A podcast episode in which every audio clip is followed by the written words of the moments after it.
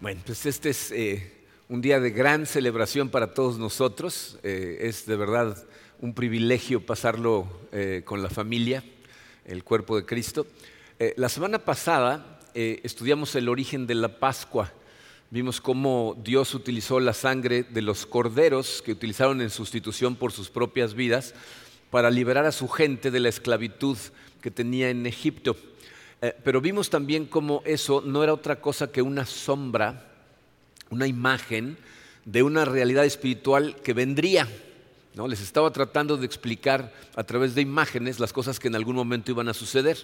El día de hoy vamos a ver cómo eh, esas sombras, esas imágenes se convierten en realidad, la realidad de la promesa que Dios hizo a su pueblo desde Génesis.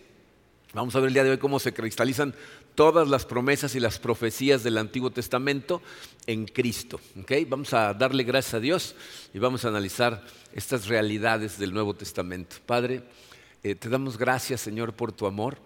Eh, te damos gracias porque aquí estamos en familia, eh, juntos, listos para celebrar la Pascua, para celebrar la resurrección de tu Hijo Jesucristo. te damos gracias, Señor por la realidad de todo lo que esto significa. Te pido que nos ayudes el día de hoy a entender el impacto que esto debería de tener en nuestras vidas, que nos demos cuenta realmente de la profundidad del sacrificio que tu Hijo Jesucristo realizó por cada uno de nosotros y que eso tenga eh, el poder de hacernos correr hacia ti en todo momento y vivir para tu gloria, Señor. Nos ponemos en tus manos, en el hermoso y poderoso nombre de tu Hijo Jesucristo. Amén.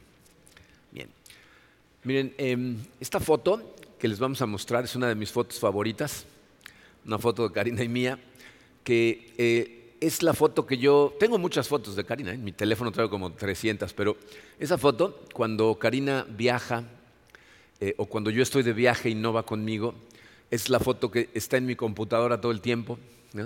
Es lo primero que aparece, si se duerme en la computadora aparece esa foto y, la veo porque pues, obviamente eh, eh, la extraño, pero ¿saben qué? ¿Cuál es la realidad de eso? Fíjense que no es, no es lo mismo tener la foto que tenerla ella.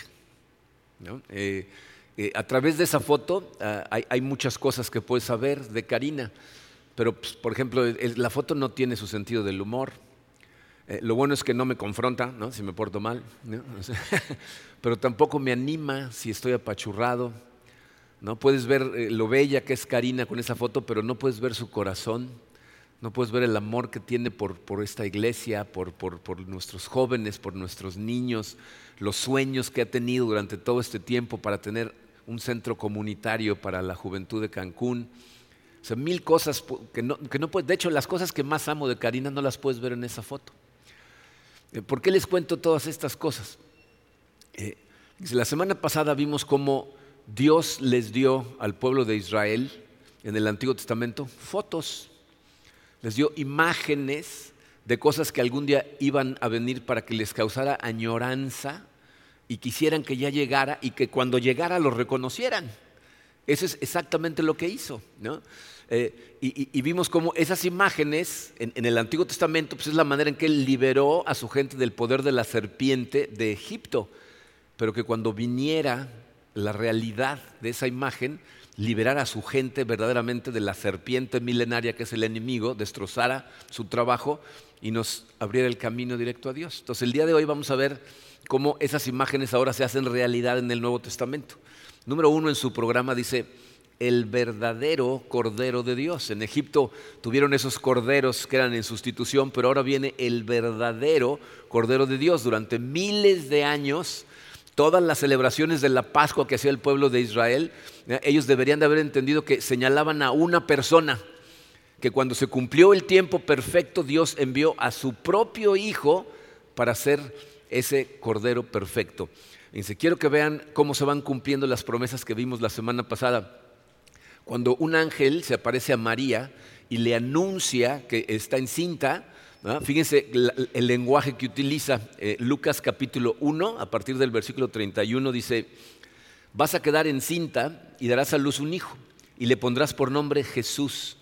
Pero María le dijo al ángel, ¿y esto cómo va a suceder? Nunca he estado con un hombre.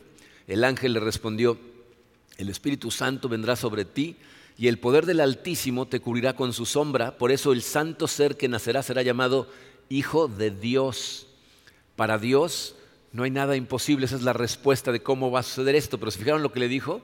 ¿No? O vas a tener, Jesús fue traído a este mundo a través del vientre de una mujer que nunca había conocido hombre, lo cual significa, ¿eh? dice su programa, que nació de la simiente de una mujer. La semana pasada vimos cómo desde Génesis 3 le dice, la simiente de una mujer te va a pisar la cabeza. Está hablando de un nacimiento virginal. Tenía que nacer de una forma especial y diferente. ¿Y cómo es esto posible? Pues porque para Dios no hay nada imposible. Si tú has leído la Biblia y crees que el Dios de la Biblia es el que conocemos a través de lo que nos explica ahí, entonces sabes que Dios habló y el universo empezó a existir. Y si Dios puede hacer eso, un nacimiento virginal es un juego de niños. Entonces, para Dios no hay nada imposible. Ahora, aunque Jesús es reconocido de inmediato por algunas personas, eh, los pastores fueron a confirmar lo que el ángel les había dicho, Simeón en el templo eh, es un hombre al que eh, el Espíritu le había revelado que él no iba a morir hasta que viera la salvación de Israel y cuando llegan a presentar a Jesús al templo dice, ya me puedo morir. Ya conocía la salvación, si él lo reconoce. Ana, la profetisa que está ahí en el mismo templo, también lo reconoce. Los hombres sabios que vienen del este también lo reconocen como el Mesías, el que iba a venir. Pero la realidad es que Jesucristo pasa su infancia, su adolescencia y sus primeros años de adulto totalmente anónimo. O sea, yo, yo eso lo veo, fíjense, como una muestra del amor de Dios que le permitió tener todos esos años con su familia. No, no, no sabemos en qué momento falleció José para el momento en que empieza el ministerio de, Jesús, José ya no está ahí, pero no sabemos qué pasó en todos esos años. Entonces, cualquier libro, porque hay libros escritos acerca de los años de Jesús, su infancia y su adolescencia, son inventos y especulaciones del ser humano. No sabemos qué pasó en esos años, ¿ok? Pero bueno, sabemos que entra en escena porque hay, un aviso que nos da en el último libro del Antiguo Testamento, que es del profeta Malaquías. En, en Malaquías capítulo 3, Inicia con las palabras, estoy por enviar mi mensajero para que prepare el camino delante de mí. Y luego en el capítulo 4 de ese mismo libro de Malaquías dice, estoy por enviarles al profeta Elías antes del gran día del Señor. Fíjense, cuando, cuando se anuncia la llegada de ese mensajero, ese mensajero, nosotros que estamos de este lado del Nuevo Testamento, sabemos que es Juan el Bautista. El papá de Juan era un, sacerdote que estaba en el templo, se llamaba Zacarías, y un ángel se aparece a Zacarías para avisarle que su esposa Elizabeth, que ya es muy mayor, está embarazada, que va a tener a Juan. Y fíjense las palabras que utiliza en Lucas 1, a partir del versículo 13, dice, tu esposa Elizabeth te dará un hijo y le pondrás por nombre Juan. Y será lleno del Espíritu Santo aún desde su nacimiento. Él irá primero delante del Señor con el espíritu y el poder de Elías. Eso significa, dice su programa, que su llegada fue anunciada por Juan en el espíritu de Elías, ese era el mensajero. ¿eh? Y, si quieren corroborar eso, lean después cuando lleguen a su casa eh, Lucas 7, 27. Eh, lo que está pasando ahí en ese capítulo de Lucas es que a Juan el Bautista lo mete a la cárcel Herodes y entonces Juan manda a un grupo de discípulos a ver a Jesucristo y le preguntan, ¿eres tú el que estábamos esperando o tenemos que buscar a otro? Y Jesús les demuestra a través de lo que está haciendo que Él es al que están esperando. Y entonces los discípulos se van y Jesús empieza a enseñarle a sus discípulos y les dice, ¿a quién salieron a ver cuando fueron a ver a Juan? Y le dicen diferentes cosas. Y Él les dice, no, este es de quien está escrito y cita Malaquías 3. Estoy por enviar a mi mensajero para que prepare el camino antes de ti. Entonces, Jesucristo lo identifica y se identifica a sí mismo como el que había de venir. Para la gente que dice, él nunca dijo que era él, ahí lo está diciendo otra vez. Juan efectivamente llegó en el espíritu de Elías, anuncia al rey de reyes, pero ¿saben qué es lo más interesante? ¿Cómo lo presenta? Cuando Juan ve por primera vez a Jesucristo, fíjense las palabras que utiliza Juan 1.29. Al día siguiente, Juan vio a Jesús que se acercaba a él y dijo, aquí tienen al Cordero de Dios que quita el pecado del mundo. Juan lo identifica como el Mesías, el Cordero que va a ser el sacrificio perfecto y va a quitar el pecado de todo el mundo. Después de que Juan lo reconoce, Jesucristo es bautizado por Juan, inicia su ministerio y empieza a predicar y se vuelve inmediatamente famoso por toda la región. Sus enseñanzas son poderosas, son, dejan a todo el mundo con la boca abierta, empieza a hacer milagros, entonces, al lugar a donde va la gente lo quiere escuchar. Regresa Jesucristo a Nazaret. Nazaret es el lugar en donde creció, no donde nació. Nació en Belén, pero después como Herodes va a tratar de matarlo, se lo llevan a Egipto durante unos años y regresan a Nazaret y entonces ahí, ahí crece. Y cuando regresa a Nazaret, ya en medio de su ministerio, llega a la sinagoga de, Nazaret y de inmediato le dicen que tú diriges la, situación aquí, ¿no? Tú eres el, el, maestro. Y entonces les pide que le pasen el rollo del profeta Isaías, busca el capítulo 61 de Isaías para citar lo que viene a ser. Y fíjense lo que dice Lucas 4, versículos 18 y 19. El Espíritu del Señor está sobre mí por cuanto me ha ungido para anunciar buenas nuevas a los pobres. Me ha enviado a proclamar libertad a los cautivos y dar vista a los ciegos, a poner en libertad a los oprimidos, a pregonar el año del favor del Señor. Y para sorpresa de todos los que están en la sinagoga les dice, esta profecía se está cumpliendo en este momento en mí. Y entonces empieza a hacer exactamente eso. Empieza por tres años, está predicando el, reino de Dios, está sanando a la gente, está dándole eh, eh, esperanza a los oprimidos, lo cual significa que Jesucristo, dice su programa, vivió una vida en perfecta obediencia. Dios lo mandó a hacer estas cosas, él mismo dice, yo no hago más que lo que mi Padre me envió a hacer, y se pasa haciendo esto todo el tiempo. Pero, fíjense, al final del día, su tarea más importante tiene que ver con la Pascua. O sea, necesita cumplir con la misión más importante que el Padre le encomendó. Y por eso, después de tres años de ministerio, empieza a caminar hacia Jerusalén, a donde él sabe lo que va a suceder. En, Juan 12, versículo 1, eh, no, está ni en su programa ni va a aparecer en la pantalla, léanlo después si quieren, dice que Jesucristo llega seis días antes de la Pascua a casa de Lázaro.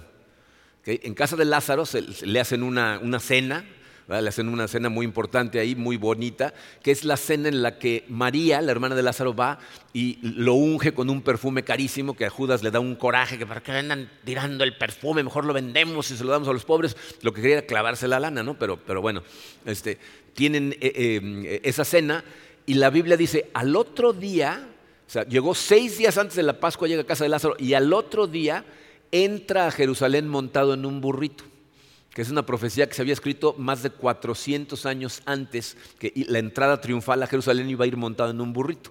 La gente que había estado en la cena se adelanta a Jerusalén para avisarle a la gente que va a llegar Jesucristo y entonces lo reciben todos con ramas de árboles. ¿eh? Es lo que conocemos como el Domingo de Ramos. ¿no? Ramas de árboles, ponen sus mantos en el piso. Osana, Osana, bendito el que viene en el nombre del Señor, le está gritando toda la gente a Jesucristo. ¿Qué día es ese? Cinco días antes de la Pascua. Esto es muy importante para que eh, recuerden todas las cosas que vimos la semana pasada. La semana pasada vimos cómo las instrucciones para la Pascua eran el 10, el día 10 del primer mes, tenían que seleccionar a un cordero para matarlo. Jesucristo, de ese día empieza a ser observado durante cinco días por los sacerdotes del templo, que no le quitan la vista a Jesús, la simiente de la serpiente, los líderes religiosos de la época, se proponen matarlo, sacrificarlo. Dice Lucas 19:47, todos los días Jesús enseñaba en el templo, pero los principales sacerdotes, los escribas y los principales del pueblo procuraban matarlo. O sea, Jesucristo, dice su programa, fue escogido para ser sacrificado. Eh, eh, eh, durante cinco días lo están observando y aparte lo están probando. Durante esos cinco días, si leen los evangelios, lo que pasa entre la entrega triunfal y, la celebración de la Pascua en la noche que lo van a arrestar, se la pasan haciéndole preguntas los fariseos. Le preguntan acerca de los impuestos, ¿no? Si es, si es correcto para ellos pagarle impuestos a Roma, le preguntan acerca de la resurrección, le preguntan acerca del mandamiento más importante, o sea, están tratando de probarlo, pero por más que tratan no encuentran ningún error en él y entonces todos quedan admirados. Dice Mateo 22, 46, nadie podía responderle nada y desde aquel día nadie se atrevió, se atrevió a hacerle más preguntas. Significa que Jesucristo fue probado y encontrado sin falta alguna. ¿Se acuerdan que ese era un requisito? Este cordero tenía que ser perfecto, sin falta alguna. Tenías que observarlo por cinco días para asegurarte de que no tenía falta alguna. Entonces Jesucristo va a morir sacrificado porque nació para morir sacrificado. No cometió errores, no cometió pecados, no se equivocó, simplemente que nació para morir como los corderos que criaban en el templo. En el templo tenían corderos que para eso nacían, para ser sacrificados, pero Jesucristo representa el verdadero cordero pascual. Entonces ahora pasamos al punto número dos, que dice Jesús anuncia el nuevo pacto. Lo que nos había anunciado la Pascua en el Antiguo Testamento fue el primer pacto, el pacto antiguo. Al Antiguo Testamento se le puede llamar Antiguo Testamento o pacto antiguo. Ahora Jesús va a anunciar el nuevo pacto. Y miren, para que vean la imagen perfecta de Dios, acuérdense que la Pascua empieza a las seis de la tarde del día anterior, o sea, el 14 a las 6 de la tarde empieza la Pascua esa noche y termina a las 6 de la tarde del siguiente día. Entonces, el jueves 14, después de las 6 de la tarde, celebran la cena del pan sin levadura. Eso es lo que están haciendo en la última cena. Eh, Jesús, que es el líder de su grupo, él es el rabí, ¿eh? Eh, toma el pan medio y seguramente la Biblia nos dice que él lo bendijo ¿Ah? dio gracias y lo pasó a sus discípulos, seguramente hizo la bendición tradicional judía que decía, bendito seas, oh Señor y Dios nuestro, Rey del universo, que das el pan de la tierra. Y eso tradicionalmente decían esa bendición y luego pasaban el pan, pero para sorpresa de todos los presentes, Jesucristo dice otra cosa. En Lucas 22, 19, cuando les pasa el pan, dice, este pan es mi cuerpo, entregado por ustedes, hagan esto en memoria de mí. Entonces Jesucristo nos está diciendo que esos tres panes no eran Abraham, Isaac y Jacob, como suponían los judíos, sino que eran el Padre, el Hijo y el Espíritu Santo, y el pan medio que representa a Jesucristo es el cuerpo de Cristo. Dice su programa, su cuerpo es la realidad del pan que se rompe por nosotros. Jesucristo se convierte en aficomen, el que había de venir. De la misma manera, toma la copa, la bendice, seguramente tradicionalmente eran casi las mismas palabras, bendito seas, oh Señor, Dios nuestro y Rey del universo, pero termina diciendo, creador del fruto de la vid. Y tradicionalmente simplemente se pasaba la copa, pero Jesucristo otra vez vuelve a sorprender a todo el mundo y lo que dice es esto, Mateo 26, versículos 27 y 28, beban de ella todos ustedes, esto es mi sangre del pacto que es derramada por muchos para el perdón de los pecados. Entonces aquí Jesucristo está haciendo un nuevo pacto de comunión con Dios a través de su sangre. Su programa dice, la sangre de Jesús es el sello del nuevo pacto de salvación y de obtención del perdón total de nuestros pecados. Entonces ya no es el cordero aquel que sacrificaban en sustitución, sino el cordero de Dios, Jesús el Mesías, el que había de venir. Entonces fíjense lo que les está diciendo Jesucristo con esto. En el Antiguo Testamento era, toda la gente busca vida y la única vida está en unión con Dios. Entonces al comer la carne del sacrificio del que habían ofrecido la sangre eh, como sustitución por su propia vida, entonces entraban en comunión con Dios. Jesús les está diciendo, todos ustedes buscan vida, todo lo que buscan lo puedo suplir yo, porque la vida está en mí, yo soy la vida. Si comen y beben de mí, recibirán la vida de mi Padre. Y ese es el nuevo pacto en la sangre de Cristo. Entonces ahora estamos nosotros en el nuevo pacto gracias a la sangre que Él derramó por nosotros. Ahora, una cosa es anunciar el sacrificio que va a hacer y otra cosa es hacerlo. El número 3 en su programa dice, el Cordero en la cruz. Eh, al final de la cena, Jesucristo se lleva a sus discípulos al huerto de Getsemaní. Él, sabe perfectamente lo que está a punto de suceder. Empieza a angustiarse al punto de sentir que se va a morir. La Biblia dice que suda gotas como de sangre. Sus discípulos no entienden lo que va a pasar. Por más que se los ha venido diciendo, él sabe que no lo van a entender hasta mucho tiempo después. De hecho, se quedan dormidos sus discípulos en lugar de estar orando con él. Y entonces llega una turba de gente y lo arrestan. Se lo llevan y sus, mejores amigos lo, abandonan, salen corriendo. El único de sus discípulos que se atreve a ir más o menos siguiendo a la gente lo niega tres veces, cosa que Jesucristo ya sabía que iba a hacer. Es juzgado ilegalmente. eh, de acuerdo a la ley de los judíos, eh, era contra la ley juzgar a la gente de noche. El juicio de Jesucristo sucede de noche con testigos falsos. Se lo llevan a Pilato eh, al salir el sol. Pilato, bajo la presión de la gente, lo condena a muerte. Esa misma gente que unos días antes estaban gritando, Osana, Osana, bendito el que viene el nombre, ahora están gritando, crucifícalo, crucifícalo. Y entonces por la presión que siente Pilato, lo condena a muerte. Primero lo condena a que le den 39 eh, latigazos. Esos latigazos estaban diseñados eh, para destrozar la espalda de una persona. De hecho, la ley prohibía que le dieran a una persona más de 40 latigazos, porque generalmente si les daban más de 40 latigazos morían desangrados. Entonces les daban 39 porque si se pasaban de 40 el castigo era latigazos para el que estaba dando los latigazos. Entonces para no pasarse daban 39, pero esos 39, eh, los látigos tenían pedazos de huesos, estaba diseñado para pegarle y arrancarle la carne. Jesucristo pierde tanta sangre después de que es atormentado por esta gente que no tiene ni siquiera la fortaleza para cargar su propia cruz. Y entonces lo llevan al Calvario, Simón de Sirene tiene que cargar la cruz por él y a las nueve de la mañana lo crucifican. Miren, eh, yo no sé si ustedes entienden lo que es la crucifixión. La crucifixión es el método más salvaje que ha inventado el ser humano para ejecutar a una persona. Eh, la crucifixión te atraviesan clavos por las muñecas y por las espinillas de los pies destrozando los nervios de los brazos. Si alguna vez te has pegado en el codo que se te entume todo y te duele todo el brazo, ese nervio es destrozado por los clavos, lo cual hace que los brazos se tensen y quedan en una posición en la que no pueden respirar como están. Entonces, para poder seguir viviendo, la muerte por crucifixión es por asfixia, porque tienes que estarte empujando del clavo con el que estás crucificado para levantar la cabeza encima de los hombros y poder respirar y luego volver a bajar. Entonces la gente cuando ya no puede hacer ese movimiento se asfixia. Así muere Jesucristo. A las nueve de la mañana del viernes es crucificado. Dice Marcos 15, 25. Eran las nueve de la mañana cuando lo crucificaron. Son líneas que pasamos por la Biblia sin pensar. Se nos olvida la profundidad del sacrificio que Jesucristo hizo por nosotros. Si recuerdan lo que vimos la semana pasada, a las nueve de la mañana era la hora en la que empezaban a preparar a los corderos pascuales.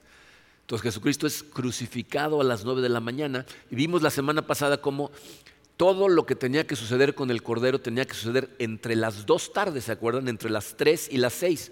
A las tres mataban al cordero, lo tenían que cocinar y luego bajarlo, o sea, terminar de cenarlo antes de que se pusiera la noche, antes de las seis de la tarde. Bueno, Jesucristo, precisamente a las tres de la tarde, se muere. Marcos 15, versículos 34 y 37 dice, a las tres de la tarde Jesús gritó a voz en cuello, Eloí, Eloí lama sabactani, que significa Dios mío, Dios mío, ¿por qué me has desamparado? Entonces Jesús, lanzando un fuerte grito, expiró. A las 3 de la tarde, exactamente a la hora en la que en el templo debían haber estado matando al Cordero Pascual, Cristo muere en la cruz, haciendo realidad la imagen de siglos atrás, en donde el Cordero iba a morir exactamente a esa hora y la sangre de Cristo iba a cubrir la cruz Imagínense, lleva desangrándose desde las nueve de la mañana colgado de la cruz y se está arrastrando contra ella cada vez que quiere respirar. Entonces, toda su sangre cubre la cruz como la sangre de los corderos cubría el dintel y los postes de las puertas. Y entonces todo se cumple. Cristo muere en la cruz y, fíjense, eh, el, el trabajo que vino a cumplir allí en la cruz estaba profetizado desde hacía más de 600 años por el profeta Isaías. En, Isaías 53, este, ese capítulo de Isaías es un capítulo profundísimo porque describe al que iba a venir, al Mesías, y qué es lo que va a hacer. E, e, ese capítulo es un capítulo que confunde a los judíos hasta la fecha. ¿eh? Yo he tenido conversaciones con judíos que te dicen que el, Mesías no ha llegado, que el Mesías no, Algunos incluso dicen que ya no están esperando ningún Mesías. Yo les digo, ¿y entonces de quién está hablando Isaías 53? Y, no, te pueden contestar. Fíjense lo que dice Isaías 53, versículos 4 al 6. No está en su programa, ya no me cabía nada, como ya lo vieron, pero lo pueden ver en la pantalla. Ciertamente Él cargó con nuestras enfermedades y soportó nuestros dolores. Él fue traspasado por nuestras rebeliones. Y fíjense, Isaías está hablando ahí de la crucifixión 600 años antes de la crucifixión. Cuando Isaías escribió estas palabras, la crucifixión todavía no se había inventado. No mataban a la gente crucificándola. Eh, y molido por nuestras iniquidades. Sobre él recayó el castigo, precio de nuestra paz, y gracias a sus heridas fuimos sanados. Todos andábamos perdidos como ovejas, cada uno seguía su propio camino, pero el Señor hizo recaer sobre él la iniquidad de todos nosotros.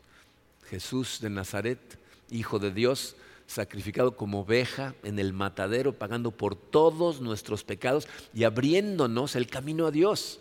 La Biblia dice que a las 3 de la tarde, en el momento en que él fallece, se rompe el velo del templo, que era lo que separaba el lugar central en donde estaba la presencia de Dios de la gente. Entonces se rompe el velo y ahora tenemos acceso directo a él. Dos cosas más van a, completar el sacrificio perfecto, lo van a confirmar. En Juan 19, a partir del versículo 31, dice el apóstol Juan, los judíos no querían que los cuerpos permanecieran en la cruz en sábado por ser este un día muy solemne. Así que le pidieron a Pilato ordenar que les quebraran las piernas a los crucificados y bajaran sus cuerpos. Como les dije hace un rato, eh, la gente tenía que estarse levantando para respirar. Entonces, ¿cómo pueden acelerar la muerte de una persona? Rompiéndole las piernas. Si les rompían las piernas, entonces ya no podían levantarse para respirar y se asfixiaban rápidamente. Entonces, como, está a punto de llegar el sabbat, que empieza a las 6 de la tarde, ¿eh? van y le dicen, necesitamos bajarlos, no, podemos después venir a bajarlos, no queremos que eh, eh, contaminen el sabbat estando en la cruz, rómpele las piernas. Pero dice el versículo 33, pero cuando se acercaron a Jesús y vieron que ya estaba muerto, no le quebraron las piernas. Estas cosas sucedieron para que se cumpliera la escritura, no le quebrarán ningún hueso. ¿Se acuerdan la semana pasada esas características? El, cordero que iban a estar observando durante cinco días lo iban a sacrificar sin romperle un solo hueso. Y antes de las seis de la tarde necesitaban terminárselo. Para las seis de la tarde ya no queda nada de Jesús en la cruz. Entonces dice su programa, Jesús es el sacrificio perfecto que quita el pecado del mundo. Jesucristo muere en la cruz y miren, estoy convencido eh, de hecho lo sabemos porque eh, eso sí lo podemos ver en la Biblia, esas deben haber sido las peores noches para sus discípulos, ¿se imaginan? O sea, el, dolor de verlo crucificado y, la sensación de que a lo mejor pusieron su fe en la persona equivocada, a la que habían venido siguiendo, con quien habían venido aprendiendo durante tres años. Pero para nosotros que estamos de este lado de la crucifixión es un día de gran celebración. ¿Por qué? el número cuatro en su programa dice, el cordero en el trono. Porque tú y yo sabemos que no se quedó en la tumba. Que Jesucristo, tal y como dijo, resucitó. en la mañana del domingo, el primer día de la semana judía, empezaba a las seis de la tarde del Sabbat, y cuando terminaba el Sabbat y empezaba el y continuaba hasta el, domingo a las seis de la tarde. Entonces dice eh, Mateo 28.1, después del sábado, ahí diría Sabbat, al amanecer del primer día de la semana, María Magdalena y la otra María fueron a ver el sepulcro. Cuando llegan ellas, encuentran la tumba abierta y un ángel se les aparece y les dice estas palabras en los versículos 5 y 6. No tengan miedo. Sé que ustedes buscan a Jesús, el que fue crucificado. No está aquí, pues ha resucitado tal y como dijo. No se los había dicho 20 veces, pero no le habían entendido y él sabía que hasta que no pasaran las cosas no lo iban a entender. Entonces en ese momento tú y yo sabemos que la simiente de la mujer prevaleció contra la serpiente, triunfó sobre la muerte y sobre el pecado, demostrando que Él es el Dios hecho hombre y es el Dios viviente. Y ahora la Biblia nos dice que está sentado a la derecha del Padre, interviniendo por nosotros. El autor de Hebreos, en el capítulo 12, versículo 2, dice, fijemos la mirada en Jesús, el iniciador y perfeccionador de nuestra fe, quien por el gozo que le esperaba, soportó la cruz menospreciando la vergüenza que ella significaba y ahora está sentado a la derecha del trono de Dios. La derecha de Dios es el lugar de honor, la mano derecha es la mano del poder, ¿no? Entonces Él está sentado a la derecha interviniendo por nosotros, lo cual significa que, dice su programa, Jesús es el mediador entre Dios y las personas que ponen su fe en Él. Y esa es una maravillosa noticia para todos nosotros. De hecho, por eso se llama Evangelio. Evangelium significa buenas noticias. ¿Por qué son tan buenas estas noticias? Dice la parte número 5 del programa, las buenas noticias. Miren, e, esta es la parte que los judíos no han recibido, no han entendido, no han visto, no han abierto los ojos a ella. Y algunos cristianos no han, entendido. Dice, para los judíos, en lo que viene el Mesías, ellos siguen con su sistema de sacrificios, ya no de animales. Ahora, si, tú te pones a estudiar la, religión judía moderna, ellos lo que dicen es, seguimos con sacrificios, pero ya no de animales, sino en oración. Ellos van a hacer sacrificios internamente, mentalmente, para que les perdonen sus pecados. Entonces tienen que estar regresando a hacer sacrificios imaginarios para que Dios los perdone. Las buenas noticias acerca de Jesús, el significado de lo que Jesucristo hizo lo podemos ver en el libro de Hebreos.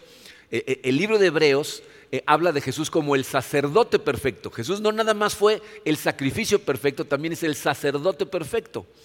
Los sacerdotes eran las personas que intermediaban entre la gente y Dios. Y entonces el autor de Hebreos dice, bueno, ese intermediario ahora es Jesucristo. Él es el sacerdote perfecto. ¿Por qué? Fíjense lo que, dice Hebreos 10 a partir del versículo 12. Dice, este sacerdote, después de ofrecer por los pecados un solo sacrificio para siempre, se sentó a la derecha de Dios, porque con un solo sacrificio ha hecho perfectos para siempre a los que está santificando.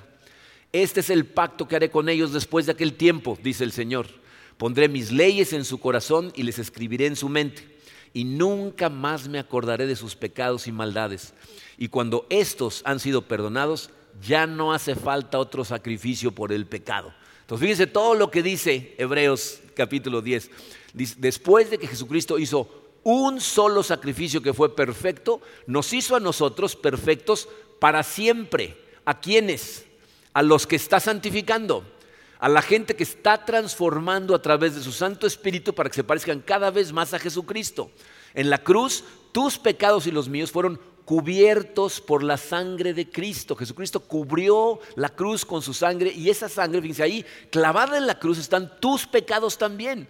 Y entonces ahora cuando tú pones tu fe en Jesucristo, Jesucristo eh, vive en ti y cuando Dios te ve a ti, al que ves a Jesucristo, a los ojos de Dios te ve como perfecto. Y, otra cosa maravillosa, dice que el pacto después de ese tiempo es que pondrá sus leyes en nuestro corazón, las escribiré en nuestra mente, o sea, fuera lista de reglas. Vivimos bajo la gracia de Dios. No tenemos que estar cumpliendo con cada una de las leyes que escribieron los judíos para que Dios esté contento con nosotros. Ya nos perdonó y escribe las leyes en nuestro corazón. Es decir, te transforma de adentro hacia afuera. Y dice, nunca más me acordaré de sus pecados. Dios es el único ser en el universo que puede hacer eso. Tú puedes perdonar a alguien, pero no se te olvida lo que te hicieron. ¿Verdad? Dios es el único que puede decir, ya no me voy a acordar. Cuando tú le dices, perdón, porque ¿de qué me estás hablando? ¿Pusiste tu fe en Jesucristo? ¿Te acercas a mí cada vez que te tropiezas? No me acuerdo de qué hiciste. Y, dice, y cuando estos han sido perdonados, ya no hace falta otro sacrificio por el pecado. Cuando Cristo vive en ti, cuando tú le has entregado tu corazón, ya no hay necesidad de sacrificios.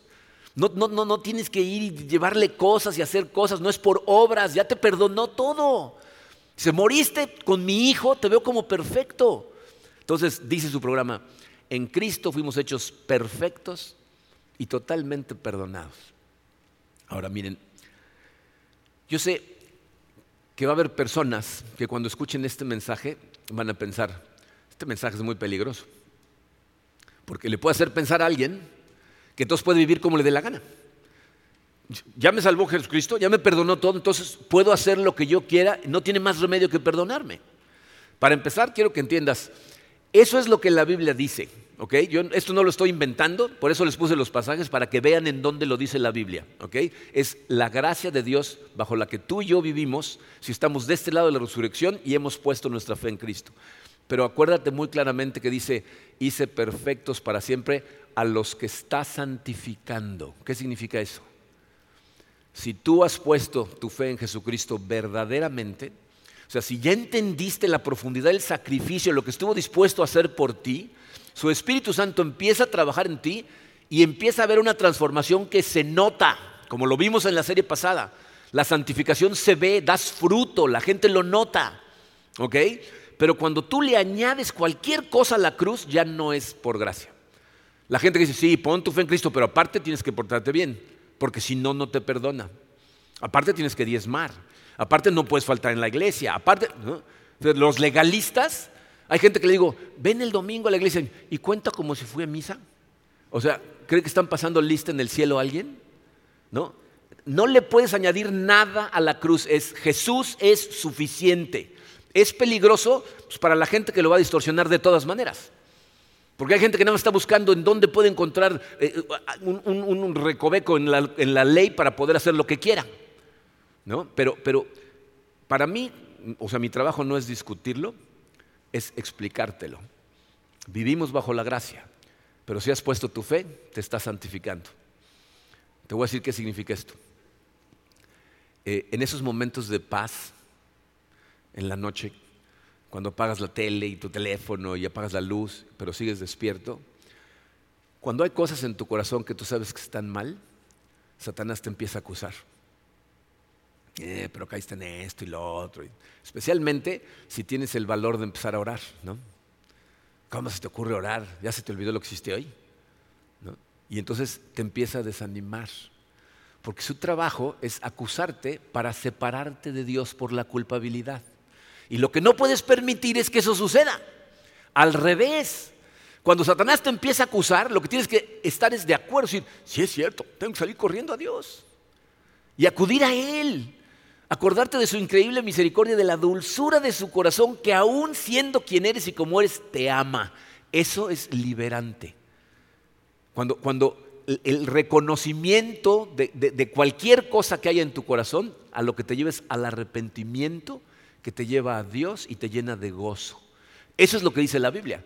La Biblia dice que a sus santos escuchar eh, o, reconocer sus pecados, la gracia de Dios los lleva al arrepentimiento. A los legalistas, ¿saben a dónde los lleva? A los sacrificios. Los regresa a tratar de hacer algo para, para contentar a Dios. Entonces, si tú has puesto tu fe en Jesucristo, las acusaciones deberían ser tus mejores amigas. Porque te deben hacer recordar que es por gracia que Dios te salva y te perdona y comprender el amor de Cristo. Por eso no le llevamos cosas. ¿Saben qué le llevamos? Le llevamos nuestro corazón. Aún en el Antiguo Testamento Dios le decía a su gente, ya no me estés matando chivos y, toros. Quiero tu corazón, no tus sacrificios. Y eso es lo que quiere de nosotros. de regreso a esa foto que les mostré, eh, esa foto de veras no saben cómo me gusta y, cuánto la veo cuando Karina no está cerca, pero, pero ¿saben qué es lo que produce en mí cuando veo su foto y Karina no está cerca de mí? Me da tristeza me da añoranza. ¿Por qué? Pues porque a la que quiero es a ella, no a la foto. O sea, tú y yo fuimos diseñados para, para ser plenos con realidades, no con fotos. La semana pasada les decía cómo los judíos todavía viven eh, eh, esperando la llegada de la realidad y siguen aferrados a la foto, entonces están esclavizados a su sistema de leyes. Y yo me pregunto, ¿cuántas personas aquí en nuestra iglesia están aferradas nada más a la foto? Están aferradas a las sombras. Y, lo que les causa la foto es añoranza y frustración. Porque la foto no, causa transformación. Y, y, lo peor del caso, ¿saben qué es? Que como lo único que conocen es la foto, les da miedo soltarla. En lugar de dejarla ahí y decir, ya me perdón, ya me salvó. Por, por, eso les describí el sacrificio de Cristo a ese detalle, para que entiendas lo que estuvo dispuesto a hacer para cargar con tus pecados en lugar de que los tengas que cargar tú. Pero tú tienes que dejarlo entrar a tu corazón y transformarte totalmente. Dejarlo santificarte. Jesús ya lo pagó todo. Ya te perdonó todos tus pecados. Por eso son tan buenas noticias y por eso celebramos la cena del Señor. Porque cuando celebramos la cena del Señor, lo que estamos haciendo es recordar lo que estuvo dispuesto a hacer, entregar su cuerpo, derramar toda su sangre para el perdón de mis pecados. Hazlo personal. Vino a morir por mí, vino a salvarme a mí. Y entonces cuando celebramos la cena del Señor, verdaderamente te acercas a Él en comunión profunda para agradecerle. Y eso es exactamente lo que vamos a hacer en este momento. Vamos a celebrar todos juntos la cena del Señor. Entonces, eh, preparen sus elementos. Les voy a mm, leer de la primera carta a los Corintios, el apóstol Pablo eh, les explica a, la iglesia en Corinto acerca de la cena del Señor. Les voy a leer estos pasajes. Primero de Corintios 11, primero los versículos 27 y 28. Dice Pablo, por lo tanto, cualquiera que coma el pan o beba de la copa del Señor de manera indigna, será culpable de pecar contra el cuerpo y la sangre del Señor. Así que cada uno debe examinarse a sí mismo antes de comer el pan y beber la copa. Beber o comer eh, la cena del Señor de forma indigna significa cuando estamos tratando de acercarnos a Dios eh, para tener comunión con Él, sabiendo que tenemos cosas en el corazón que no deberían de estar ahí, y lo que necesitamos hacer es abrir nuestro corazón, ponerlas a los pies de la cruz, pedirle perdón a Dios para estar limpios. Los, los, judíos se acercaban con sus ídolos en la mano de atrás a pedirle comunión a Dios y les decía, suelta lo que traes en la mano. Entonces, vamos a tomar un momento de reflexión en donde cada uno le va a abrir su corazón a Cristo y ponle a sus pies cualquier cosa que esté ahí que no debería de estar.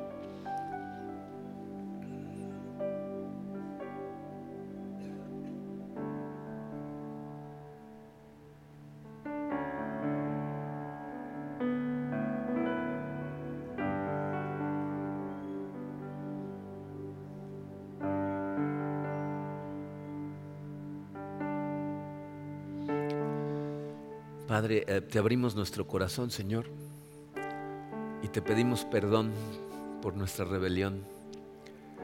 Eh, es una naturaleza contra la que luchamos consistentemente, Padre, y tú conoces nuestro corazón mejor que nosotros mismos.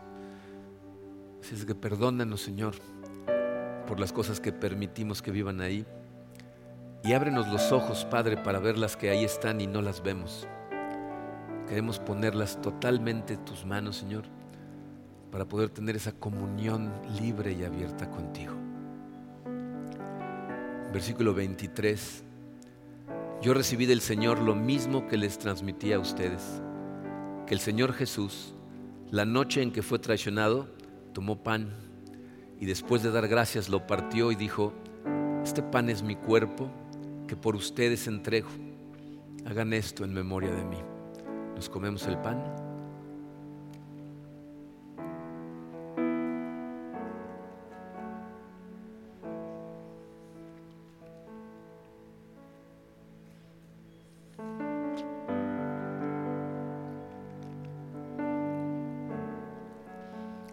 Te damos gracias, Señor,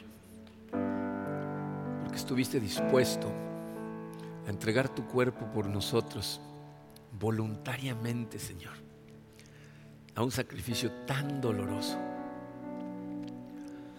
algo que te causaba tal angustia, pero que por el gozo de salvarnos, por el gozo de lo que venía después de tu muerte, estuviste dispuesto a soportar. Gracias Señor. Versículo 25. De la misma manera, después de cenar, tomó la copa y dijo, esta copa es el nuevo pacto en mi sangre. Hagan esto cada vez que beban de ella en memoria de mí. Nos tomamos el jugo.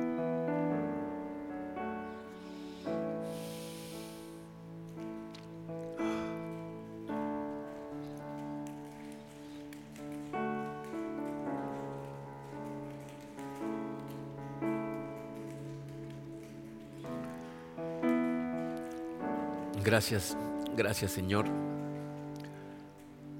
por derramar tu sangre para cubrir el madero y cubrir nuestros pecados. A través de tu sufrimiento, nosotros recibimos el perdón, Señor. Es un intercambio que nuestra mente no nos da para comprender. Pero te damos gracias, Señor, por tu sangre que nos limpia, que permite a Dios vernos como si fuéramos tú y ahorrarnos el sacrificio que tuviste que hacer. Gracias, Padre. Te pido, Señor, que consistentemente recordar de tu gracia, de tu amor, de la dulzura de tu corazón, haga siempre que vayamos al arrepentimiento y que corramos a ti, Señor. Te pido por todos aquellos, Señor, que, que no te conocen, que el día de hoy tengas misericordia de ellos y toques sus corazones y les hagas ver el amor tan profundo que tienes por ellos. Te pido por mis hermanos y hermanas, Señor, que, que están aferrados a la foto, a la simple imagen de lo que hiciste. Te pido, Señor, que se llenen de ti, que acudan a ti, que suelten la foto. Te doy gracias, Padre, por todos aquellos que se regocijan en ti, que su corazón está lleno, rebosa por el gozo de saber, Señor, que tú ya pagaste por todo, que todo está consumado. Ayúdanos, Padre, a vivir todos en esa libertad, permitiéndote a ti continuar transformándonos para que nuestra vida te dé gloria y nos llene de gozo. En el poderoso nombre de tu Hijo Jesucristo. Amén. Los queremos con todo el corazón. Eh, le damos gracias a Dios por haber tenido la oportunidad de pasar esta Pascua con todos ustedes y mi oración es que eh, verdaderamente nos llenemos de Él, no de imágenes, no de ideas, no de distorsiones, de Él. Recuerden que el jueves 28 celebramos nuestro aniversario. Nos esperamos aquí ese día a las 8 de la noche. Los queremos con todo el corazón. Que Dios los bendiga. Y si nos da vida, nos vemos entonces. Gracias a todos.